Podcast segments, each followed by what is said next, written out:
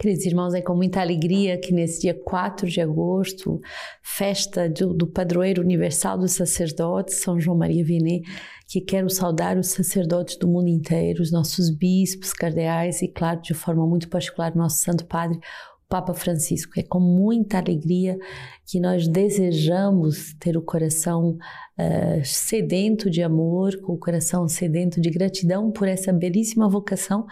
Uh, São João Maria Vianney diz que o sacerdócio é o coração de Jesus, é o coração que nos é entregue.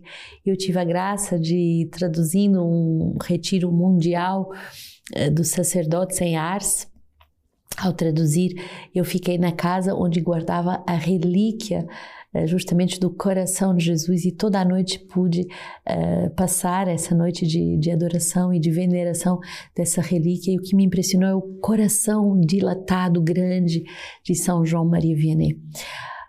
O sacerdócio é essa manifestação do amor uh, de Deus, do amor de Deus apaixonado, do amor de Deus transbordante por cada um dos seus filhos através do ministério sacerdotal.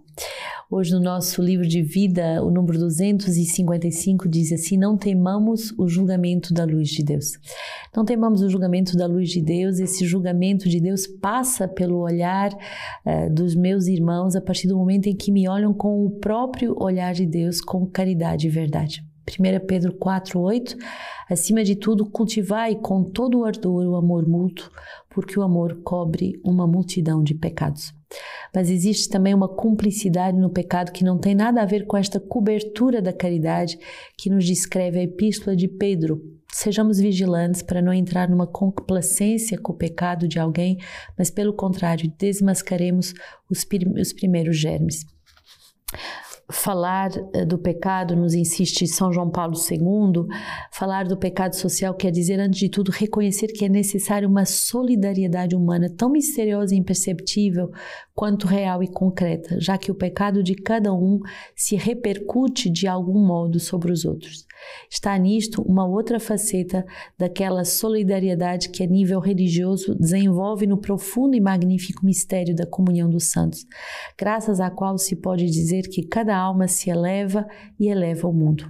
Esta lei da elevação corresponde infelizmente à lei da queda, de, qual, de tal modo que se pode falar de uma comunhão no pecado em razão da qual uma alma que se rebaixa pelo pecado arrasta consigo a igreja e, de certa maneira, o mundo inteiro. Por outras palavras, não há nenhum pecado, mesmo o mais íntimo e secreto, o mais estritamente individual, que seja respeito exclusivamente, que diga respeito exclusivamente àquele que o comete. Todo pecado se repercute com maior ou, maior ou menor veemência, com maior ou menor dano em toda a estrutura eclesial e em toda a família humana. Segundo esta primeira acepção, a cada pecado pode atribuir-se indiscutivelmente o caráter de pecado social. Arrastando o meu irmão para o pecado, também estou, não estou na caridade. E a comunidade é a primeira caixa de ressonância do nosso pecado, pois este tem para sempre uma implicação social. Trata-se de um mal moral fruto de muitos pecados que produzem estruturas de pecado, de onde vem a necessidade de trabalhar a verdade das nossas relações, um santo julgamento, a retidão do coração e do pensamento, a simplicidade, a serviço da caridade. A lâmpada do corpo é o olho, portanto, se o teu olho estiver são, todo o corpo ficará iluminado muito bonito e importante esse número do nosso livro de vida, que vai falar de duas questões completamente diferentes. Uma, nós sabemos que devemos olhar para os nossos irmãos com um olhar de benevolência, é, cobrindo da caridade. Quer dizer que quando essa palavra de São Pedro, 1 Pedro 4,8 diz. É, cultivai o amor mútuo, porque o amor cobre uma multidão de pecados, quer dizer, eu, eu cubro o outro, eu, eu completo ao, no outro aquilo que falta através do amor. Uma outra coisa é encobrir o seu pecado sendo conivente com ele. E nós somos chamados a não ser coniventes com pecado nenhum. E ao contrário, ajudar as pessoas a crescer nesse amadurecimento, nessa conversão perpétua, nesse, nesse desejo de sermos cada vez mais santos. E por isso, os sacerdotes e o ministério sacerdotal é tão importante na formação da consciência, ministrando o sacramento da reconciliação nas Eucaristias, nas homilias, nos retiros, na direção espiritual, tantas áreas que o sacerdócio e a vida consagrada masculina pode verdadeiramente nos ajudar a amadurecer. Chamar, somos chamados a amar as pessoas e a cobri-las com o nosso amor, mas somos chamados também a, a denunciar todo o mal e a poder justamente uh, trabalhar uh, e formar as consciências para que eles possam uh, ter um santo julgamento, a retidão do coração, do pensamento e a simplicidade a serviço da caridade. Possamos verdadeiramente dizer que todos são chamados a essa beleza, essa grandeza da obra comunitária. Jeremias 31, 31 a 34, eis que virão dias, diz o Senhor, em que selarei com a casa de Israel e com a casa de Judá uma aliança nova, não como a aliança que selei com os meus pais no dia em que os tomei pela mão para fazê-los sair da terra do Egito. Minha aliança com eles mesmos romperam, embora eu fosse o seu Senhor, oráculo do Senhor.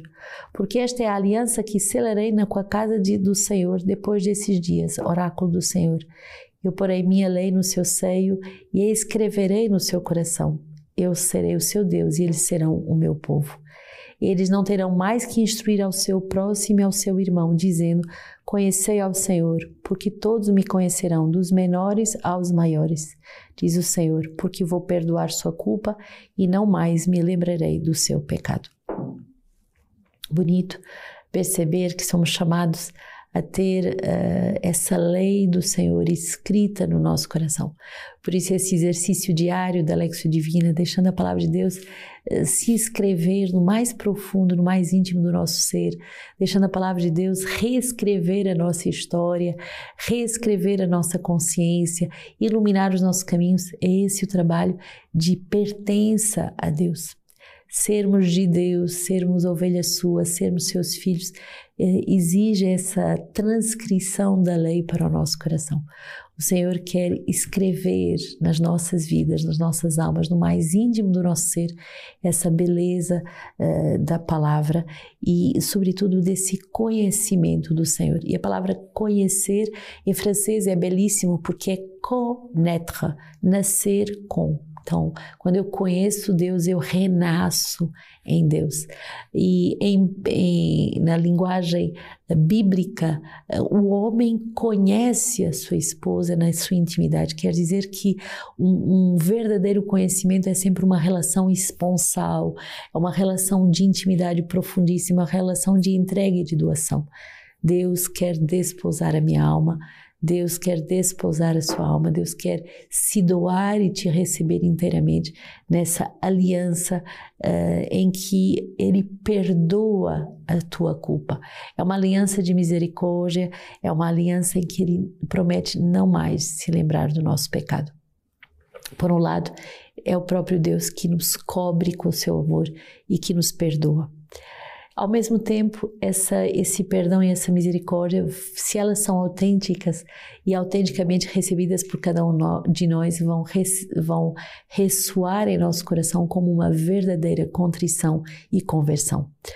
Salmo 50, ó oh Deus, criai em mim um coração puro, renova um espírito firme no meu peito, não me rejeites para longe da tua face, não retires de mim o teu santo espírito, devolve-me o júbilo da tua salvação e um espírito generoso me sustente. Vou ensinar teus caminhos aos transgressores para que os pecadores voltem a ti pois tu não queres um sacrifício, um holocausto não te agrada. Sacrifício a Deus é o espírito contrito, com oração contrito e esmagado, ou tu, Deus, não desprezas. Então, peçamos esse júbilo da salvação através dessa conversão permanente a qual somos chamados, através dessa conversão profunda a qual eh, nós somos chamados e que passa pela contrição, pela compunção do coração, isto é, pela lembrança dos nossos pecados e o, eh, o sofrimento de cada um de nós de ter pecado e o desejo de querer ser todo de Deus.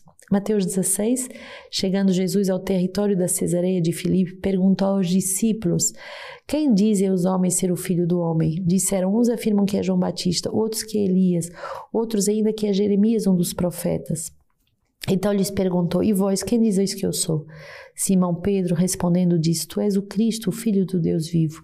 E Jesus respondeu-lhe: Bem-aventurado és tu, Simão, filho de Jonas, porque não foi a carne ou o sangue que te revelaram isso, e sim o meu Pai que está nos céus.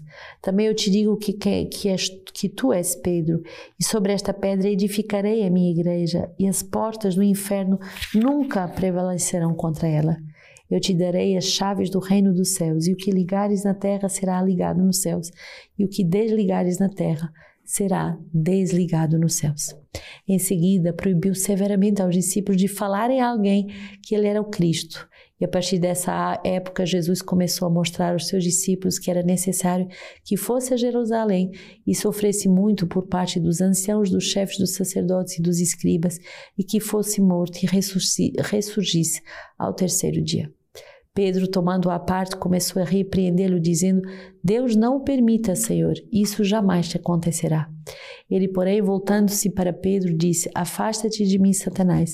Tu me serves de pedra de tropeço, porque não pensas as coisas de Deus, mas as dos homens muito impressionante essa promessa de Jesus uh, de que a igreja de Cristo não, não, não será uh, atacada uh, de forma mortal pelas, pelas o inferno, pelas potências do inferno que nunca prevalecerão sobre ela e esse poder dos laços que o próprio Cristo dá a Pedro, aquilo que ligares na terra será ligado no céu e aquilo que desligares na terra será desligado nos céus.